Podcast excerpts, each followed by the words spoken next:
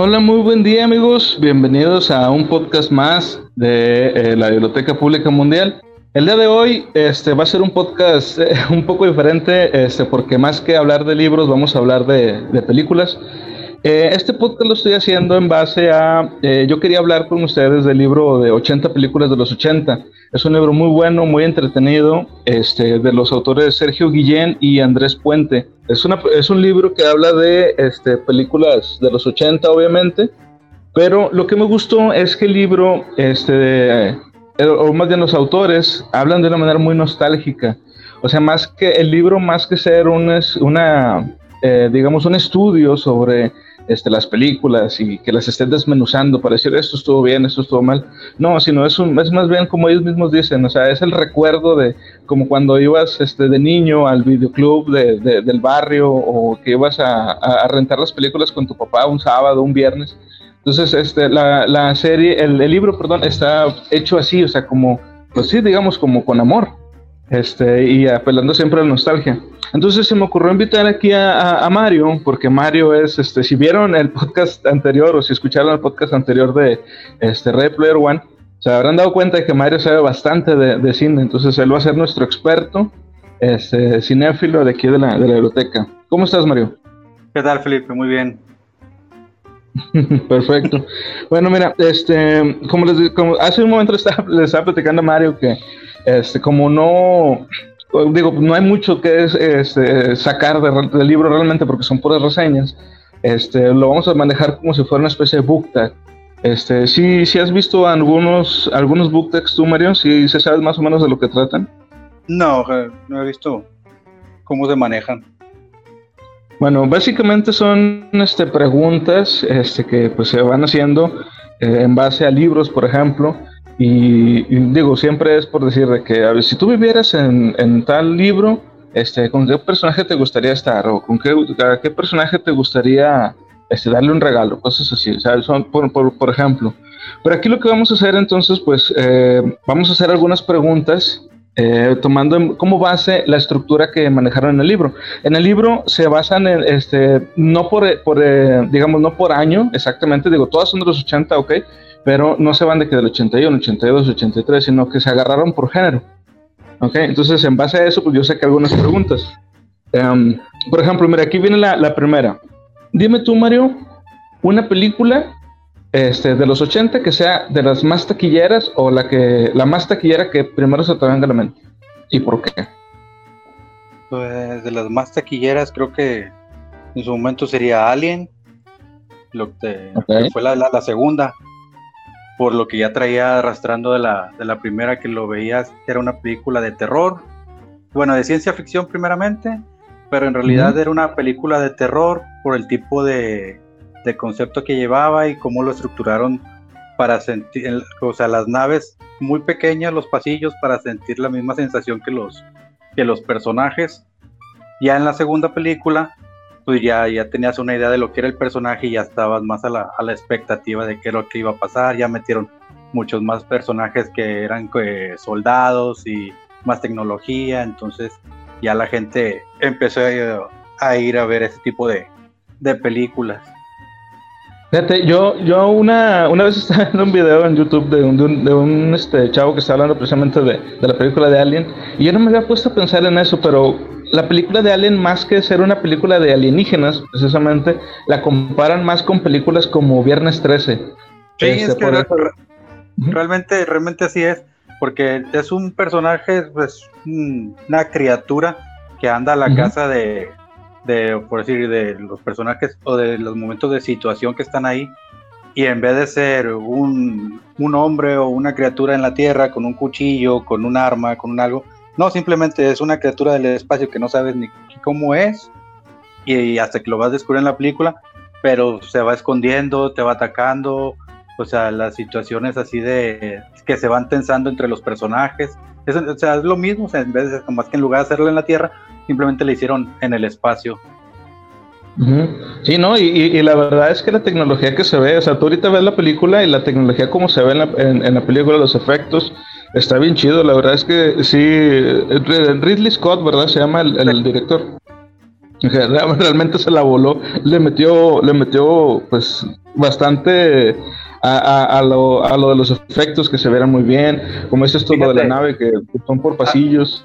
hubo cosas así que dices tú, bueno, pues fue cosas que empezaron a agarrar. Hay, hay, cosas también que fueron por situaciones, por decir, en la, en la primera, que hay una imagen donde está el, los, los navegantes que están en una silla, está petrificado y que está como en un tablero y tú ves a los personajes que entran a la nave y se le van acercando y tú ves la nave muy grande y los, o sea, los personajes de los actores muy chiquitos y en realidad eran los hijos del director o de, de ahí de, otros actores y luego a la escena donde están los huevos este, acomodados en cierta área y se ven unas nubes con láseres, esos láseres se los quitaron a un, de un concierto, no me acuerdo si era de The Who o de alguien más, pero era, estaban en Londres, entonces se lo quitaron así de, de un concierto o los pidieron prestados para poder utilizarlos en la película.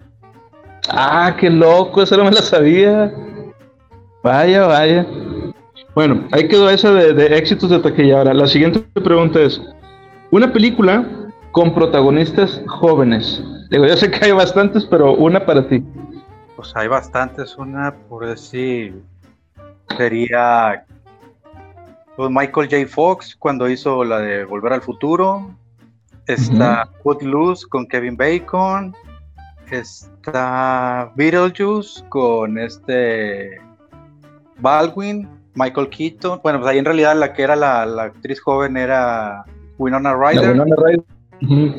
¿Qué otra había? Hay, otra. Ah, pues este, Viernes 13 con Johnny Depp. Oh, sí, cierto. No, eh, no es Johnny Depp. A ver. El que, el que, está en la cama y luego lo succionan hacia el centro de la cama y empieza a salir la, la sangre hacia, el, hacia arriba. Es Johnny Depp. es Freddy Krueger, ¿no? ¿Esa? No, sí, ah, bueno, sí, cierto, es Freddy Krueger, no es Viernes. Ah, bueno. A ver, Viernes 13 no es, pero, pero hay una película de Kevin Bacon que se llama Halloween. Que es, oh. uno de, es uno de los del campamento. Sí, que por ahí, por aquí una flecha. Sí, le pasan una, flecha, por, está acostado y pum, se la clavan. Y también es, muy bueno. ah, bueno, y en la de otra de terror sería la de Viernes 13, está Jamie Lee Curtis. No, eso es Halloween, ¿no? Ah, es Halloween. Sí, con Jamie Lee Curtis, ¿no? No, el, ¿quién es el que trae la máscara de Capitán Kirk? Sí, es el de Halloween, es el Michael Myers. Y entonces este Jason. Jason es este, pues el, la máscara de hockey. ¿Qué ha pasado, Mario? muy mal, muy mal, muchacho. bueno, pero confundo los nombres. Sí, sí, a Fíjate, para mí una película así de, jóvenes también, de hecho, este, antes de empezar a grabar, este, estaba platicando con, con Mario, ayer vi la película este, de un, un hombre lobo adolescente con Michael J. Fox. Y fíjate, le, estaba platicando a mi esposa que se este, me llama mucho la atención como en, muchas películas de los 80, este, todo pasa en pueblos chiquitos, ¿te has fijado? O sea, por ejemplo, está los Gremlins, los Critters, la este, el hombre lobo adolescente, este, ¿cuál otra está? La de los payasos, ¿te acuerdas de esa película? La de los payasos asesinos del espacio. Sí. The Blow. Este, ¿Cuál? The Blow. Ah, sí, la de The Blow. Bueno, que era un, era un remake, pero sí, sí, o sea, que pasan muchas cosas siempre en lugares así chiquitos. Waltergate creo que también era un pueblo, era un pueblo chiquito, ¿no? Eran suburbios. Ah, sí, cierto, porque estaban vendiendo los, precisamente los que eran los terrenos de los cementerios. Y sí, sí, te, y, y, la película está bien chida, este, porque veo, pero es que hay, una cosa aquí con, con, las películas de los 80, creo yo, no sé, no sé si lo ves igual. Hay que estar como en un cierto mood. O sea, porque vas a ver muchas cosas que de repente este, vas a decir, ay, qué churrazo. Ah, ese, efecto se ve bien, bien, pata. Este, a diferencia con, o sea, es que hay películas de muy buena calidad, como ahorita estábamos hablando de Alien, este, como hay películas con muy baja calidad, pero es porque es más el mensaje que, la, que los efectos. Esa, por ejemplo, que les decía de, un hombre lobo adolescente, este, está bien bizarro como el, Michael J. Fox durante la película al principio, poco a poco como que se va transformando y él no sabe por qué, ni tiene idea de por qué está pasando, hasta que luego ya, ya se entera de que su papá también era un hombre lobo. Este, y cuando él ya se transforma completamente, que está así con el traje todo peludo y la cabeza, este, y está jugando básquetbol. ¿No, ¿no, lo has visto? Bueno, sí, claro, este, claro. Y te digo, y toda la gente lo acepta como si nada, así o sea, se asustan, se les quedan, se le quedan viendo de que. Y empieza a jugar con la pelota y, ya va la clave y todos festejan. Ándale, exacto. O sea, obviamente si eso pasa en la vida real, pues no van a hacer algo así tan, tan simple, no lo van a aceptar. Pero, bueno, de cuenta, ahorita como es la tecnología, se va más al efecto visual y a que te llame la atención visualmente, a que te tu mente empiece a trabajar y decir, ah, mira, fíjate, la historia está buena, este, me, me siento conectado con el personaje. O sea, y hay películas ya ahora que a pesar de tener buenos efectos, también te, te van eh, metiendo en, la historia. Pero es lo que pasa, que antes no había la tecnología para los efectos, entonces tenían que hacer lo que podían con lo que tenían. Entonces se basaba más en llamarte la atención con la historia y que te centraras en ello, a que estuvieras fijándote tanto en los efectos. Sí, sí, sí, de hecho. Bueno, ahora eh, la tercera pregunta es, una película musical, pero eh, aquí hay una cosa, ya sea que la película sea totalmente un musical o que la música sea parte importante de la película. Pues es que en los 80 las, las películas usaban muy buenas, muy buenos soundtracks. Por decir, hay películas como Vaselina, que, que, son, que son películas normales, pero son musicales. Y luego hay películas que se llenan, hay veces que la canción está hecha para otra cosa, no para la película, pero la, la canción se vuelve famosa y vuelve famosa la, la, película, como la de Power of Love de Volver al Futuro. O sea, la canción no habla de nada que trate sobre la película, pero hace que, que levante mucho la, la trama. También Es otra. Pues, es que te digo, los, los soundtracks son, son muy buenos. Por decir, las canciones de Indiana Jones, cuando son persecuciones o cuando es el ya, tú ya vas reconociendo las la película. Tú reconoces la película por la, por la tonada de la canción. Entonces, otro músico. Ajá, dime hay, hay, veces, estoy seguro que te ha pasado con alguien con el que has platicado. Hay gente que conoce el, el tema de la película, pero no la película. O, que se ha hecho famoso, por ejemplo, un video. Digo, ahorita así de volada te puedo decir la de Flash Dance. Este, mucha gente ha visto el video de la chava bailando frente a los jueces y todo, pero realmente no todo el mundo ha visto la película. Yo en lo personal, por ejemplo, no la he visto pero sé que más o menos de qué eh, trata la, historia porque he visto ese, ese video. Hasta Deadpool hizo una referencia en, en, la película. Ah, sí, cuando se sienten así y se deja caer el cubetazo de, de, agua. Y para... Está muy buena la película. Esa actriz no la he visto mucho. La he visto en dos o tres partes donde la reconocí. Ya lo último fue en la serie de Light to Me. Ok. Era la esposa del que era el doctor, el actor, este, ¿cómo se llama? Laikman o Aikman, algo se llamaba. Sí, algo así. Eh, ella es la, ex esposa o esposa de, este chavo, pero en esa, en esa película. Y como nota curiosa, la mucha gente que le, si la haya llegado a ver la película y esa última parte del final, les pido que lo vean muy bien porque no se dejen engañar. No siempre toda la, la que está bailando en, en toda la canción es una mujer Ah, canejo. En, muchas partes de esa, de esa canción, cuando está bailando, es un chavo que tiene el cuerpo así torneado porque hace eh, baile y todo. Entonces, como ella no podía hacer ciertas escenas, usaron ese chavo. Por eso no se le ve muy bien la cara en todo el, todo el baile. Hay ciertas partes, partes donde le hacen el close-up, que es donde se, se fijan en, en, la muchacha, pero en las partes que son más lejanas o que hace muchos giros, es un, es un bailarín profesional. Vaya, vaya, fíjate de lo que se entera uno. no sabía. Sí, porque yo digo, ah, la que sale ahí está bien muy, muy buena y que no. Yo, no, no, no, no, no. ah, caray. sí. no, fíjate, ahorita, ahorita que estabas diciendo de que este, canciones que se hacen este, y que vuelven después a salir, también ha pasado que hay canciones que se hacen para una película y luego no las usan y las terminan usando para otra. Este, como el caso de la, la canción esta de Joe Esposito, la de You Are the Best. Ah, claro. Que la usaron, era? para la canción, bueno, era para el soundtrack de Rocky y no, no la usaron para Rocky, la, quitaron, usaron otra, que es la de eh, Tiger, la de Tiger. Entonces, y lo, en esa época estaban haciendo la película de Karate Kid y usaron la canción para Karate Kid. Por eso en la película se nota más que las escenas de entrenamiento son como para alguien que está entrenando box que para alguien que está entrenando kung fu, porque en realidad la película se llama Karate Kid, pero lo que le enseña al maestro Miyagi es kung fu. Ah, sí. Sí. Mm, vaya, vaya. Digo, porque pues ya ves que él, él, era japonés. Bueno, en la película, porque Pat Morita creo que no. Bueno, o sea, sí era japonés, a lo mejor de descendencia, pero. Ah, y ahí también, ¿te acuerdas que, que Pat Morita no es el que pelea? En la escena donde se pelea con, con ah, los. Es, este...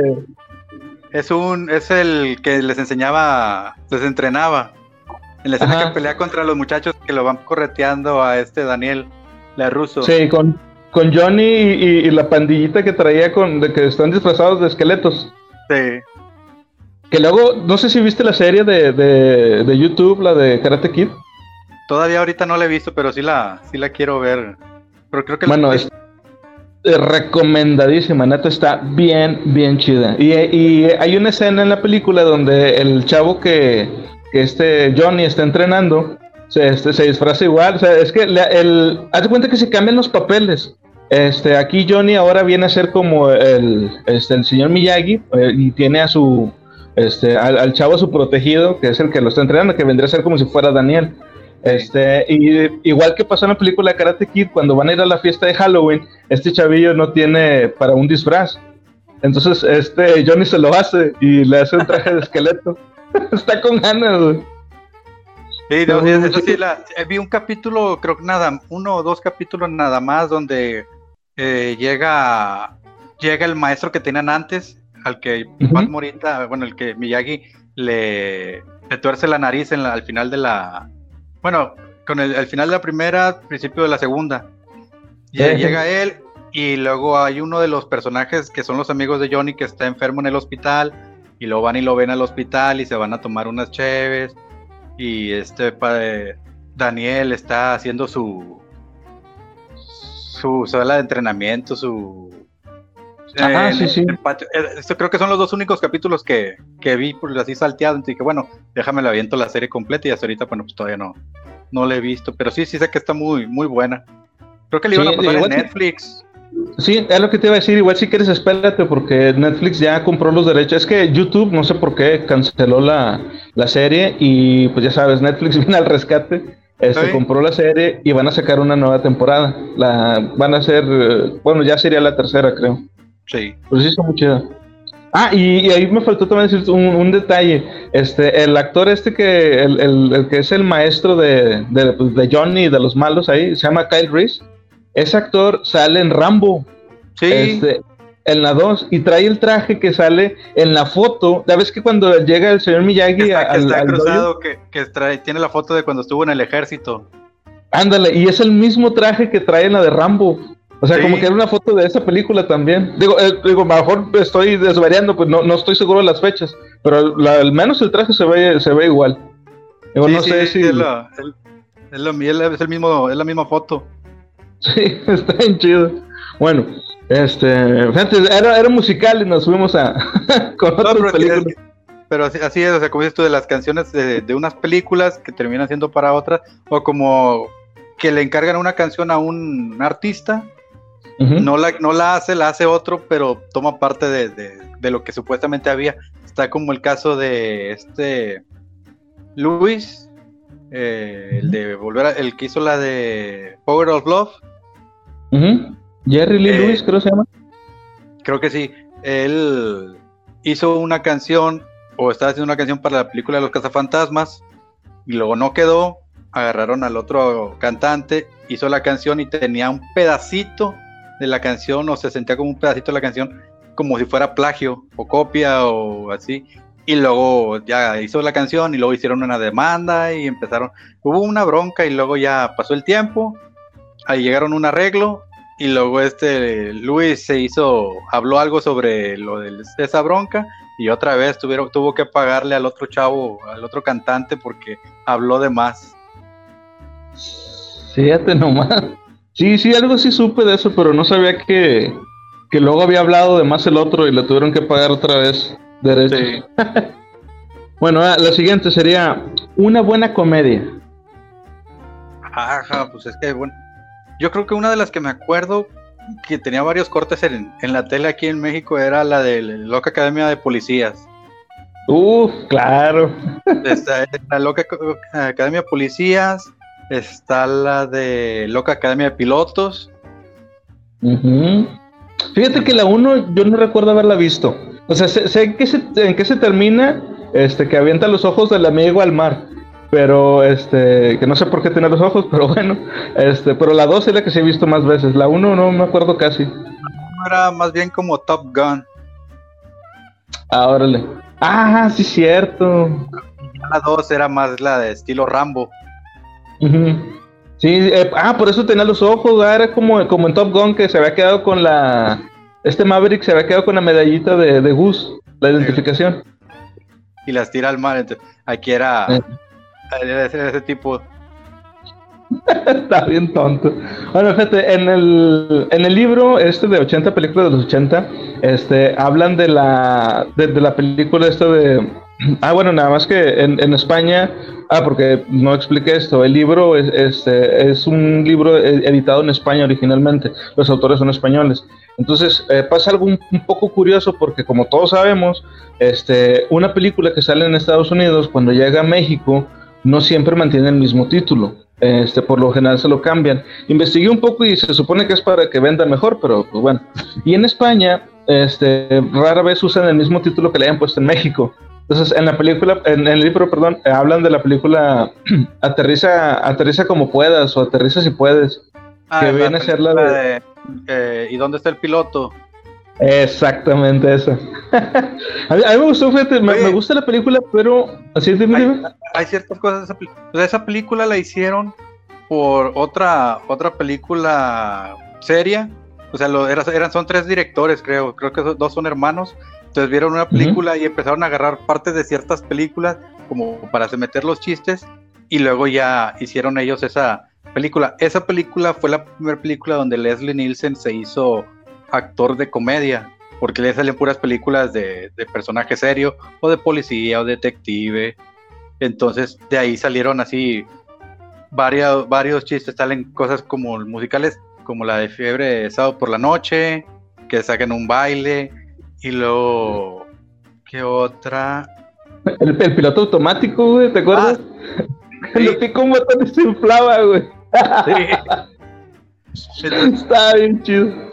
Y ahorita que dices, después de esa, ahorita que nos acordamos de, de actores jóvenes, después de esa hicieron otra película que se llama Top Secret. No sé si te acuerdas. Era una película eh, donde salía Val Kilmer, bien chavo, y Sí, ya te acordaste. Sí, ya me acordé.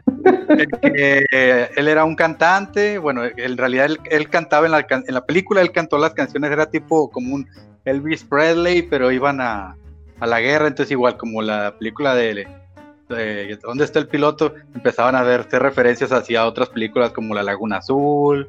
Eh, Ándale, que te iba a decir. Gran Escape con este McQueen. Y digo, en esa supe que esa fue la primera película que hizo Val Kilmer como protagonista porque él venía de hacer teatro. Ah, órale. Es otro actor joven que, apenas conocimos en esa película y ya de ahí ya lo hemos visto en muchísimas otras. En otras películas, sí, y con otro tipo de papeles. De hecho, me acuerdo mucho de esa película de, de Top Secret. O sea, no me acordaba de que sí se llamaba pero me acuerdo de la película porque tiene muchos trucos de cámara bastante este, interesantes ahí. Y sobre todo porque hay una escena donde hacen la parodia de, la Laguna Azul en donde se ve que están como que construyendo la casa y luego se alejan y saca un control remoto y abre la cochera, güey.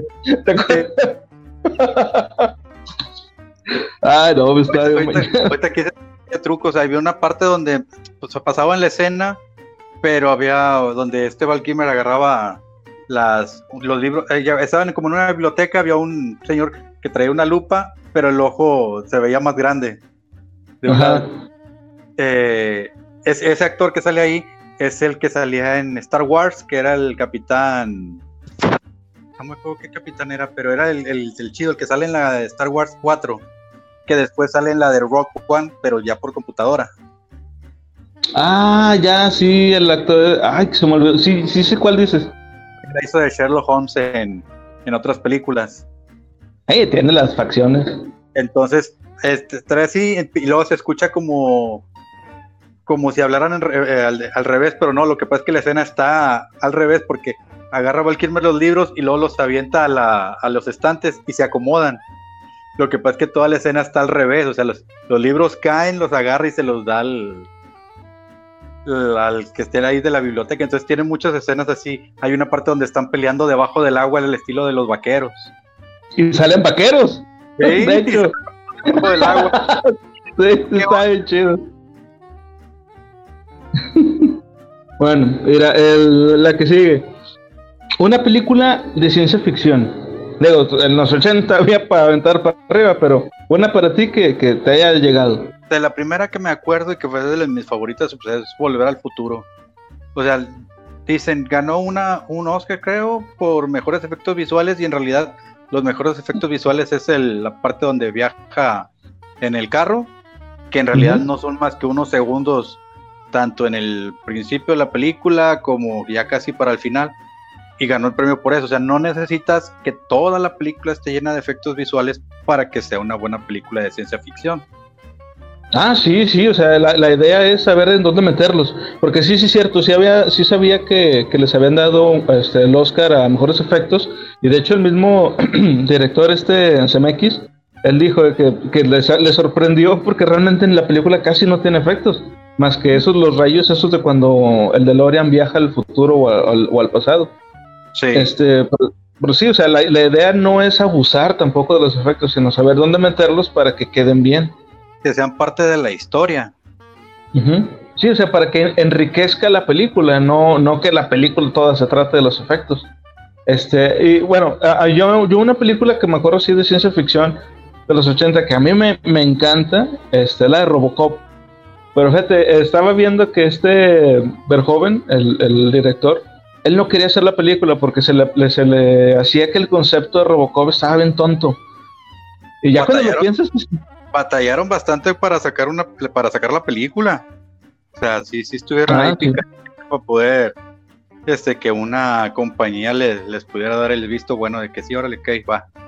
También por el tipo por o sea, ah, por, lo, de la también por toda la violencia y la sangre que, había, no sé si te acuerdas, o sea, todas las mutilaciones cuando son los disparos.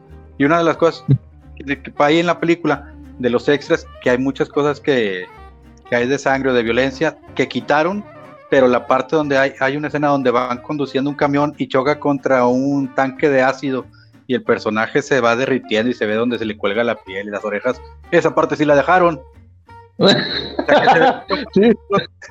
Esa parte sí dejaron y quitaron muchas otras donde había disparos y, y sí. Sí, ¿no? Y está bien bañada esa escena porque, como dices, este, como que eh, choca el carro este, en el tanque ese de ácido, este, es casi al final de la película donde están como en una, este, pues, ¿qué será? un lugar donde manejaban acero desperdicios. Sí, como una fábrica, este, y el personaje este va con, en el carro y se ensarta contra como un, este, un tanque donde había este líquido, este el ácido, y luego este, hacen un corte y luego ya se sale el tipo del, del, carro y está todo colgado así, va caminando, y luego pasa un carro y lo, lo, deshace todo, lo revienta, está bien nasty la escena, la verdad. Y, sí, sí me, saca de donde que la hayan dejado. Pero fíjate, yo lo que, lo que, lo que comentaba aquí, este, digo, porque he visto entrevistas a, a Verhoeven, este, que dice que el concepto del, del, de la película, este, digo, ya con la violencia y todo, pues ya es otra cosa, pero el concepto de, de una persona que lo medio matan y luego lo, este, lo reconstruyen con partes este, de, eh, mecánicas y todo, y para ser policía, ya cuando lo empiezas a pensar, sí, también así como que, pues no tiene mucho sentido. Este, yo cuando era niño, por ejemplo, yo no comprendía por qué por qué hacen tanta referencia a la OCP, que era la empresa que se había encargado de, construir a, Robocop para los policías. Pero aparte, ya, ya ahora que la vuelvo a ver ya un poco más grande, este, me doy cuenta de que la película en realidad es un, es una, un mundo distópico. O sea, la OCP era la que manejaba la ciudad, casi, casi.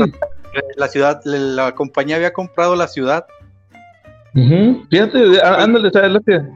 Empezó a comprar la, ciudad, entonces, no, ¿qué, ¿cómo se llama? ¿Ciudad Delta? Ciudad Delta.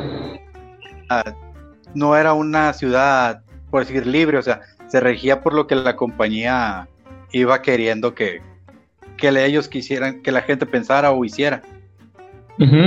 Sí, sí, y, te digo, esas partes de, de, la película pasan un poco a segundo plano porque pues vemos aquí toda la historia de, Murphy y lo de la familia y pues lo de que los asesinos que están ahí, todo lo que hacen en el manejo de drogas. Pero ya cuando te, cuando empiezas a ver esos detallitos, siente que ah, es, como que esa parte de la película me la había perdido. Sí, pues es, es como que al principio uno se va con, con los efectos y con las cosas porque es algo nuevo que va uno adquiriendo de información, pero ya cuando vas creciendo y tienes más información, ya eso ya lo, lo aprecias, pero te vas viendo el trasfondo de las películas, de la, de la que es la historia. Sí, como que te vas fijando en otras cosas este, distintas a las que verías pues con menos años. Sí, sí, tienes razón. Bueno, eso fue la de ciencia ficción. Ahora, una película de horror. It. No, porque es de los, es de los 90. Es de los 90. Eh, de principios, pero es de los 90. Pues que casi yo películas de terror no, no era tan fanático cuando era más chavo. O sea, yo ya las ahora ya las veo porque ya, o sea, por empecé a, a, ver más películas así diferentes. Pero por año no, no, no sabría decirte, pero pues es que está. De las, te voy a decir, las películas que yo he visto son Halloween, Viernes 13, el despertar de los muertos. Este, ¿cuál otra? Mm, no, es que te digo, de los 80 casi no, no me acuerdo muy bien. Yo sí me acuerdo de eso, que, de que no veías películas de terror. Yo me acuerdo porque, no sé si, si te acuerdas que este, mi, en, la casa de nuestra abuela, este, era, era muy, muy seguido, muy común que cuando yo iba y llevaba la película de, de Freddy Krueger o Viernes 13, no me acuerdo cuál de las dos. El de la este, máscara sí, eh, de Jason, el Viernes 13, y, y, ustedes no estaban casi, este, o sea, porque no sé si era porque les daba miedo o porque mi tía no quería que las vieras porque no, no podía dormir o algo. Este, pero sí me acuerdo de eso, de que casi películas de terror tú no veías. Y bueno, pues yo, por ejemplo, de películas de terror de esos, de esos años, este, aunque hay muchas muy buenas, este, normalmente pues las que, a, mí las que me aunque siempre me han gustado y siempre van a gustar, las de Viernes 13, las de Freddy Krueger, yo creo que hay películas que son de terror, este, que están muy poco valoradas. Por ejemplo, a mí me encanta la de los Critters. Mm, sí. Y es una película de terror bastante buena.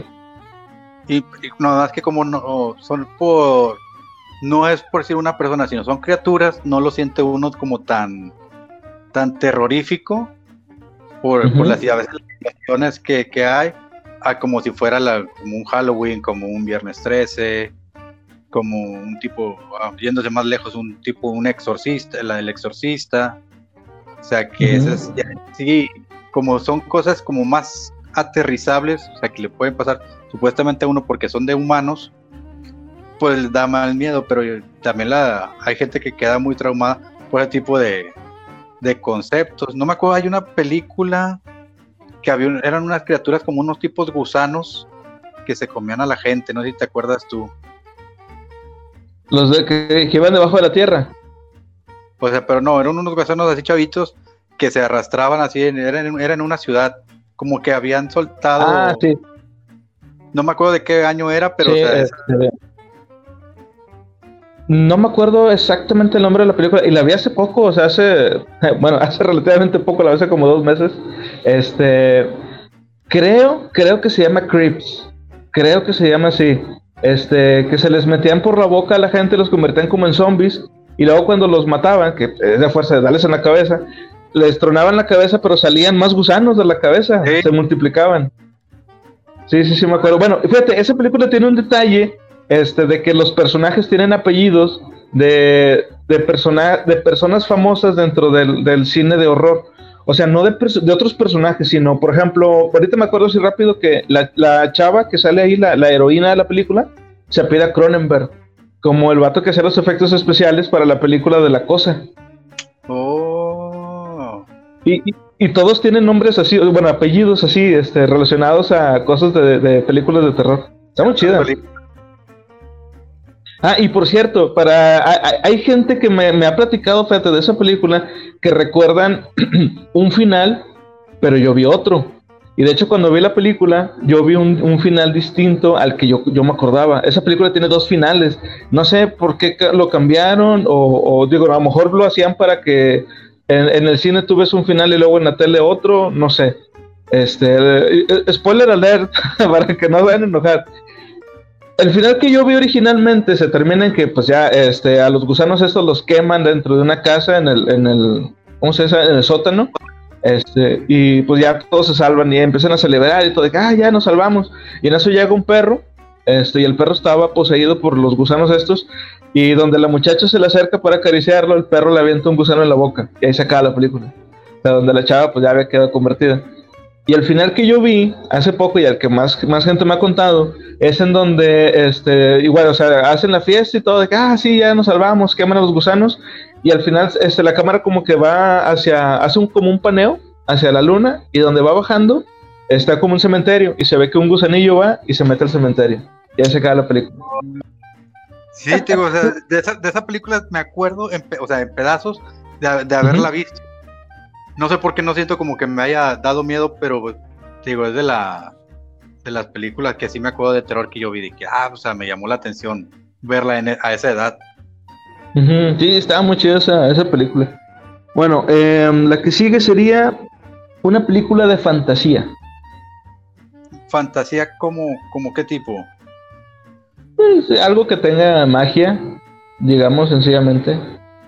Porque mira, si es así, te puedo dar nombres que es, por decir, Conan, que tiene, tiene magia por, por lo que es el sacerdote y hay una pelea con una bruja ahí y una resurrección del personaje de Conan pues, gracias a un no sé si es mago, chamán o monje Shaolin.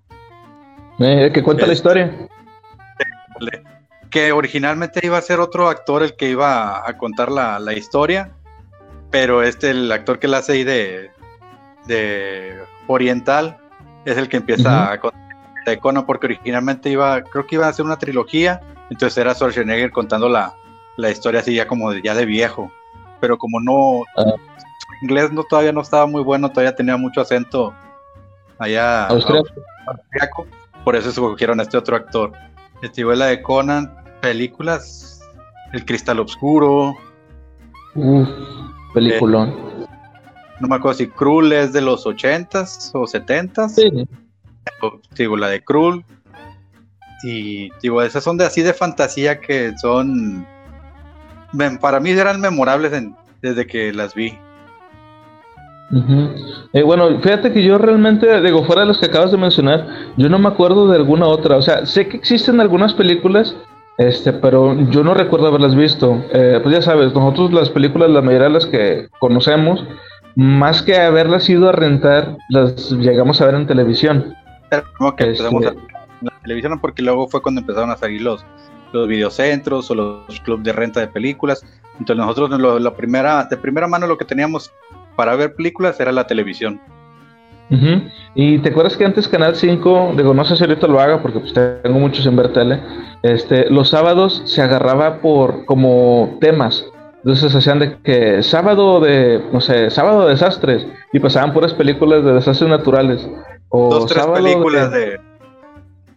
Dos, tres películas que traeran, o eran la trilogía, o eran del mismo actor, o era del mismo tema. Ajá, ándale. Bueno, y fíjate, yo me acuerdo que siempre pasaban juntas la de Krull, que es donde, como hablamos en el podcast de, de Ray Player One, donde salía el, el, ¿cómo se llama? El cíclope. Sí. todos, todos nos acordábamos del cíclope, pero no, todos nos acordamos de la, de la, película en sí. Este, digo, me acuerdo de que pasaba en esa, la de Conan, este, y, ay, se me, se me fue el nombre de la, de la otra. Pero bueno, o sea, siempre pasaban esas tres películas juntas. Ahora, pero lo que te decía es que yo, hay películas que yo, que yo sé que existen, y porque las mencionaban también en el libro de Red Player One, que yo nunca he visto, como Lady Hawk. No sé, yo, nunca, la, he visto. Yo ya la, la, vi y, bueno, sí, la, empecé a ver, no la, no la terminé esa vez que la estaba viendo y la tengo ahí de, de reserva. Ahí la que sale la personaje Lady Hawk es esta, yo digo, no, Michelle Pfeiffer. Y el otro actor ah. que sale ahí es Matthew Broderick y el ah, otro, creo tres personajes chidos. Y el tercero no me acuerdo quién es. Pero esos son los, los Lady Hawk, que ella se convertía en, en halcón. Por eso le la, película. Pero sí, ah, empecé a sacar las películas que nombraban en la película, en el libro, y empecé a ver, o mínimo tenerlas ahí para, para saber y poderme informar o tener un mayor eh, un conocimiento de lo que se trataba el libro que estábamos le que estaba leyendo y que platicamos en el podcast de Ready Player One. sí, sí. Bueno, mira, aquí, aquí esta, esta, pregunta sí me, se me hizo interesante para ti, porque como, como, como tú conoces mucho de, cine, este, porque pues es algo que te gusta mucho, dime una película que sea poco conocida. O sea, que tú sabes, tú la has visto, pero que si le preguntas a alguien o se lo comentas a alguien, ni en cuenta. Igual de los 80. Es que no sé si tengas ahí la oportunidad. Es que no sé si es de los 80. Es un poquito más vieja. No, yo creo que es mucho más vieja. Pero no, no hay gente que yo la. hay gente a la que yo le he platicado y le, he recomendado la película. Se llama eh, El Duelo. Duel. Esa película fue una de las primeras películas que hizo Steven Spielberg. Y me acuerdo, o sea, es un, es un personaje que es un vendedor que tiene que ir a otra ciudad. Entonces va él manejando en su carro por la carretera, se detiene en un, en un lugar y le dice, ¿sabe qué? Su carro te está fallando, o esta pieza le va a fallar, este, cámbiala. Y, él dice, bueno, no, la voy a cambiar ya después que regrese. Y donde va manejando, se topa con un camión cisterna entonces lo quiere rebasar y el camión cisterna no lo deja. Entonces dos, tres veces que trata de rebasarlo y en una de esas el camión el, se ve que es la mano que sale de, la ventana y le dice, pásale. O sea, hace la demanda de que lo, rebase y donde lo va a rebasar, como en una curva, de frente viene un tráiler y se vuelve a meter al, carril. Entonces ya lo rebasa, lo rebasa, luego el, camión cisterna lo vuelve a rebasar y luego otra vez. O sea, la película se trata de una pelea de los dos conductores pero la cosa está en que más adelante el, este, el personaje llega a una, a una parada de camiones donde pueden ir a comer, se baja, está comiendo y de repente cuando voltea a la calle ve el camión cisterna ahí estacionado y empieza a ver a todos los personajes que están ahí en el restaurante pensando quién será. para ver quién es el que le, le, hizo eso. Y luego como que se pone nervioso, se mete al baño, empieza a limpiarse, sale y como que reacciona y dice, ah, yo creo que es este el que me, hizo eso. Va y se le hace de bronca, pues bueno, se discute con él y como que lo toma de loco, de que, bueno, pues, ¿por qué me hablas de eso si yo no fui? Se sale la persona y se sube otro tráiler diferente. Entonces, no sé. Y ya, bueno, dice, bueno, ya me voy. Y cuando se sube al, a su carro y se va, se ve el camión cisterna por la parte de abajo, se ven que van unas botas y se suben al camión. O sea, en sí la película, no quiero spoilear, o sea, bueno, a lo mejor voy a spoilear, pero para que tomen en cuenta, uh 30 segundos y luego ya lo, lo, sigan viendo el podcast. En la película nunca se ve el personaje del trailero. Le ves las botas, le ves la mano, le ves, o sea, pero nunca lo ves. O sea, puede ser cualquier persona. Mm. Entonces, esa es, es, una pelea que tiene el personaje conduciendo su carrito como por decir un Zuru contra un camión cisterna y ahí va, o sea, y esa película yo no creo que, mucha gente la haya visto y al principio tú puedes decir, no, pues qué aburrido ver una película donde van nomás manejando, y, pero o sea, todo lo que conlleva la, historia te, te, vas tensando. Es que es más como de, pues de lo que ahorita llamarían como terror psicológico, ¿no? De que, pues, ¿qué, ¿por qué está haciendo eso el vato? ¿Por qué no lo deja pasar? ¿Por qué le dijo que avanzara cuando venía el otro tráiler? Sí. Entonces te digo, esa película, no sé si tengas ahorita, si tengas chance y veas para que no equivocarme de qué año es la, la película. Se llama The Duel. A ver, déjame ver si me sale. O sea, creo que el actor se llama, se apellida Hopper. Dennis Hopper, creo que se apellida. Uh, Dennis Hopper. Digo, pero es, digo, es, sí es vieja porque, digo, es, cuando vi los títulos, cuando iba empezando, decía ahí Steven, creo que decía, dice Steven Spielberg, dije. Ah, eh, sí, es, parece que es del 77. Ok. No sé si era más, un poco más vieja. Un poco, más vieja. Pero digo, yo creo que por lo mismo es una de las películas poco conocidas. De hecho, yo no recuerdo haberla, haberla oído. Pues se ve muy interesante, igual el reto lo busco. Bueno, fíjate, yo una película poco conocida este, que tengo sería la de, no sé si tú la llegaste a ver alguna vez, Mac, mi amigo de las estrellas. Claro, que era un tipo marciano como E.T. Era, era una copia, pero malísima de E.T. Este, pero pues era interesante, aparte era una película pues, más, más que nada para niños. Este, está pues, chistosa, está, sí. Era chistosa, era para niños, pero el mono no, se veía para niños. Ah, no, estaba bien perturbado. Yo creo que una que sí era para niños y era algo parecido era la de mi monstruito, que había una caricatura que se llamaba Monstruito, pero en esa, esa película la interpreta el que hacía de Kevin Arnold, de los años maravillosos. Ah, sí. Mi monstruito en la, caricatura era como un tipo demonio de Tasmania. Y en la película era más como un punk. O sea, era una persona caracterizada como si fuera un adolescente, pero igual pintado de azul, con cuernos, de su chamarra ponqueta que era una criatura que salía debajo de la cama y era como si fuera un túnel, un portal hacia la otra dimensión, que era donde vivían los monstruos. Sí, yo creo que esa también es poco conocida, al menos aquí yo no he escuchado de alguien que, me la haya mencionado, este, haciendo una conversación o algo cuando hablamos de películas de los 80. Este, pero bueno, ya para, para terminar, este, vamos a hacer un pequeño, un pequeño reto para Mario.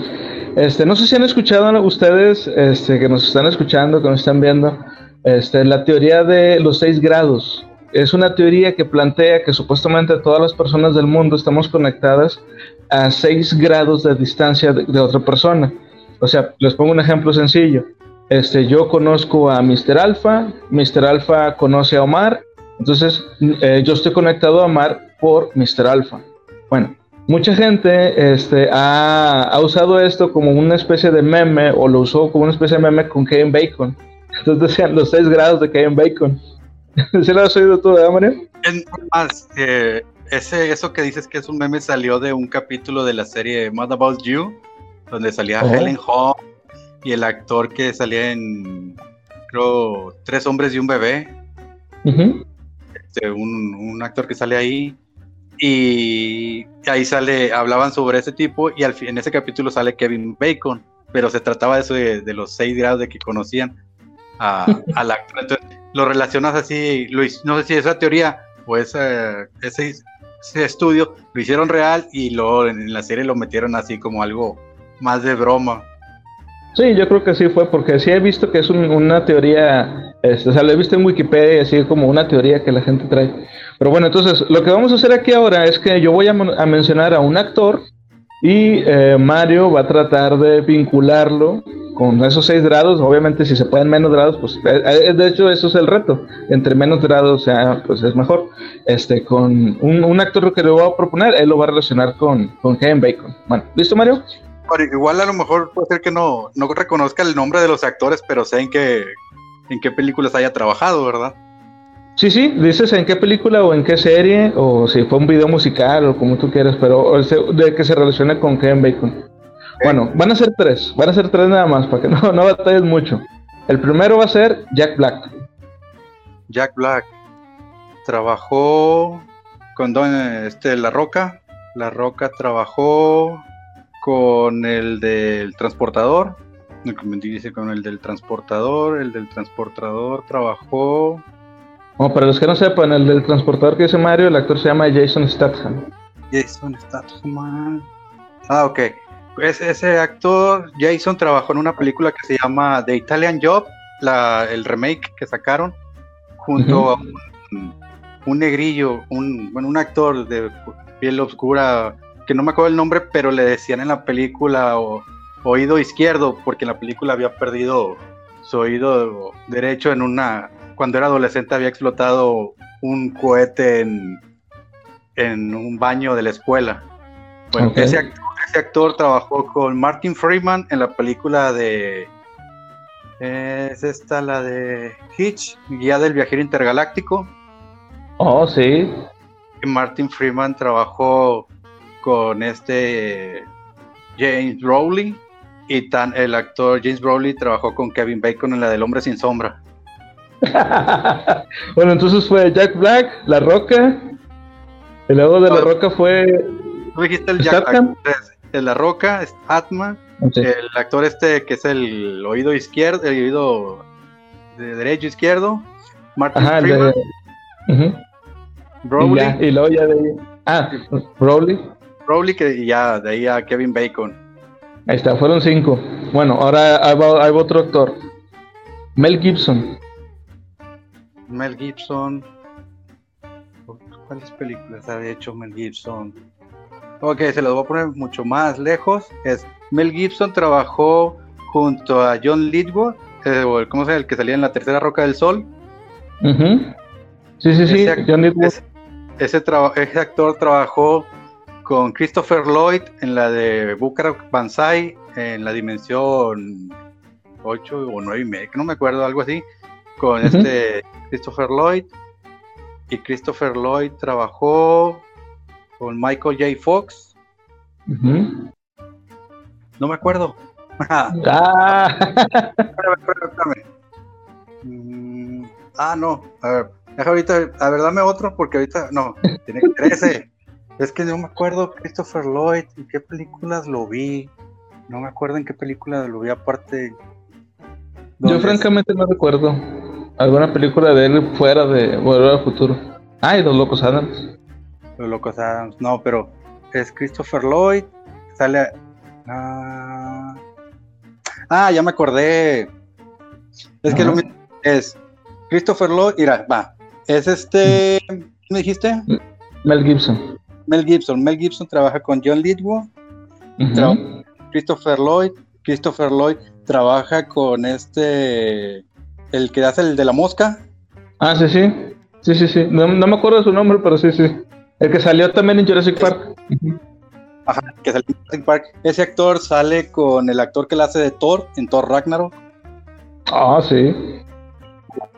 Este el Thor salió junto a James Brolin en la película de Avengers Endgame y de ahí te ligas Rowley otra vez en la película del hombre sin sombra con Kevin Bacon.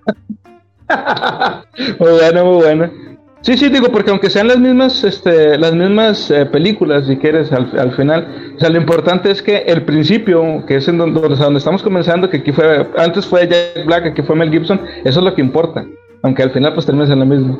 Pero bueno, a ver, ahora otra, otra película, bueno, de, otro, otro actor, ahora va a ser una mujer, este, Courtney Cox, la que salía en Friends. Ah, Courtney Cox trabajó junto a Jim Carrey en Es Ventura. Jim Carrey trabajó junto a Tommy Lee Jones en la de Batman Forever. Tommy Lee Jones trabajó junto a Kevin Bacon en John F. Kennedy. Todo es más fácil. Ah, muy chido, muy chido. Bueno, para que vean que sí es cierto lo de la teoría de los seis grados. bueno, pues ya con esto no, ahorita otros dos, igual ya que sean cinco, y ya dices tú, otro, actor si quieres más joven, más viejo. Órale, va, a ver, este, ¿quién estará bueno? Mm, a ver, Jamie Lee Curtis. Curtis trabajó junto Jamie Lee Curtis trabajó junto a este Schwarzenegger. Schwarzenegger trabajó junto. Me estoy tratando de acordar películas viejitas. Mm, Schwarzenegger trabajó con Danny DeVito. Ah, sí, sí. Ah, ya, lo tengo ligado. Eh, este, Curtis trabajó en Mentiras Verdaderas junto a Schwarzenegger. Schwarzenegger trabajó en este Twins con Danny DeVito. Danny DeVito trabajó junto a Michael Keaton en Batman eh, Regresa, ¿no dos? Sí, en dos. Michael Keaton trabajó junto a Tom Holland en Spider-Man Homecoming y de ahí a Spider-Man en Avengers Endgame junto a James Broley. James Broley trabajó junto con Kevin Bacon. muy bueno, muy bueno. A ver, la última. Sylvester Stallone. Sylvester Stallone. Eh, es que una, a ver, películas viejitas. ¿O nuevas? Pueden ser nuevas también. Sí, Sylvester Stallone trabajó junto a Kurt Russell en Tango y Cash. Eh, Kurt Russell trabajó junto con quién? Es que hay muchas películas de ese actor. Kurt Russell es el, el que, digo, no, sé si me lo tomen como ayuda, pero Kurt Russell es el que le hace el papá de Star Lord, ¿no? Sí. Y ya de Star Lord, pues, tú, de, ahí te vas a que es Star Lord contra Thanos. Es que pues realmente casi de este Kevin Bacon, me acuerdo varias películas, pero generalmente son las, las mismas. O sea, Star, Lord trabajó con este el Josh Brolin y de ahí te, te ligas a El Hombre Sin Sombra. Pero está, por decir, te puedes ir más lejos y tú dices, ah, pues este Quentin Tarantino o DiCaprio. Y dices, ah, DiCaprio trabajó junto a Quentin Tarantino. Quentin Tarantino trabajó en, ¿cómo se llama? Kevin Bacon. Ah, es que era, este era ya un, un extra. que Tarantino trabajó en la película de Perros de Reserva. Entonces de ahí de Perros de Reserva tienes a cuatro o cinco actores que ya los conoces de, otras películas. Pero no sé si tú has visto esa película, hay un personaje gordito, güero, que es el hijo como de un mafioso. No, espérate que esa, no la he visto todavía, de Tarantino. película hay un chavo, casi todos visten de negro, en trajes, pero este, viste, y es, pero este actor eh, viste más, más normal, ¿verdad? Que colores más, más llamativos, un azul, rojo, así, así. Y ese actor, ya hay que lo ves en esa película gordito, así como sin chiste, es el mismo actor que trabaja junto a Kevin Bacon, que en la película de Footloose es al que le está enseñando a bailar. Y ahí lo ves, lo ves alto, delgado y todo. Pero ya lo ves acá en esta otra película y tú, ay, güey, ¿qué pasó? ¿Qué te pasó? Es más, dijiste de Mel Gibson, John Lidwin, John Lidwin trabajó junto a Kevin Bacon en la película de Footloose. Ah, sí, cierto, fíjate, era más, más rápida. Quería hacer el círculo un poco más grande, ¿verdad? Sí, sí. Muy buena, muy buena. Bueno, pues ya con esto nos despedimos. Este, muchas gracias, Mario, por acompañarnos. Un placer con estar con ustedes. Gracias, gracias. Este, igual ya saben, este, por favor suscríbanse. Estamos eh, este, en Spotify, estamos en Anchor, en varias este, plataformas así de, de podcast. Y este, en, Facebook estamos en eh, Biblioteca Pública Mundial y el grupo de la Biblioteca Pública Mundial. Bueno, se cuiden, raza. Espero que lo hayan disfrutado. Se lo pasen chido. Bye. 拜。